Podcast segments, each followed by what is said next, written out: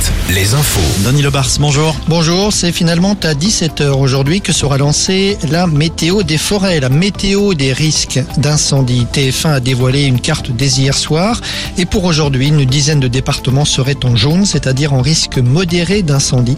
La plupart de ces départements sont situés le long du Val-de-Loire, entre la Loire-Atlantique et le Loiret.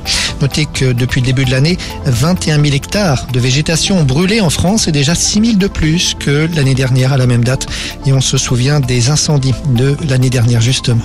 L'affaire Leslie et Kevin, le procès du père de Kevin Trompa se tient en ce moment même au tribunal correctionnel de Niort. Il est jugé pour instigation à l'assassinat. Il aurait cherché à recruter des détenus pour tuer en prison les suspects du meurtre de son fils.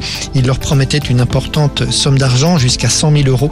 Guy Trompa est en détention provisoire depuis plus d'un mois. Une action des maraîchers nantais dans une grande surface de l'agglomération nantaise. Ce matin, ils ont voulu dénoncer les importations de tomates du Maroc alors qu'ils sont aujourd'hui en pleine récolte. On constate des écarts de prix de l'ordre de 50%.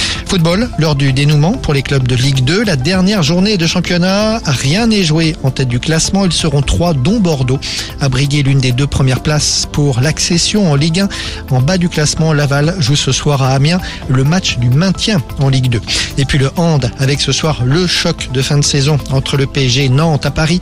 Une vraie finale puisque le vainqueur devrait être sacré champion de France à une journée de la fin du championnat. Voilà pour l'info. On se retrouve à 17h et vous êtes avec Julien. Merci Denis, à tout.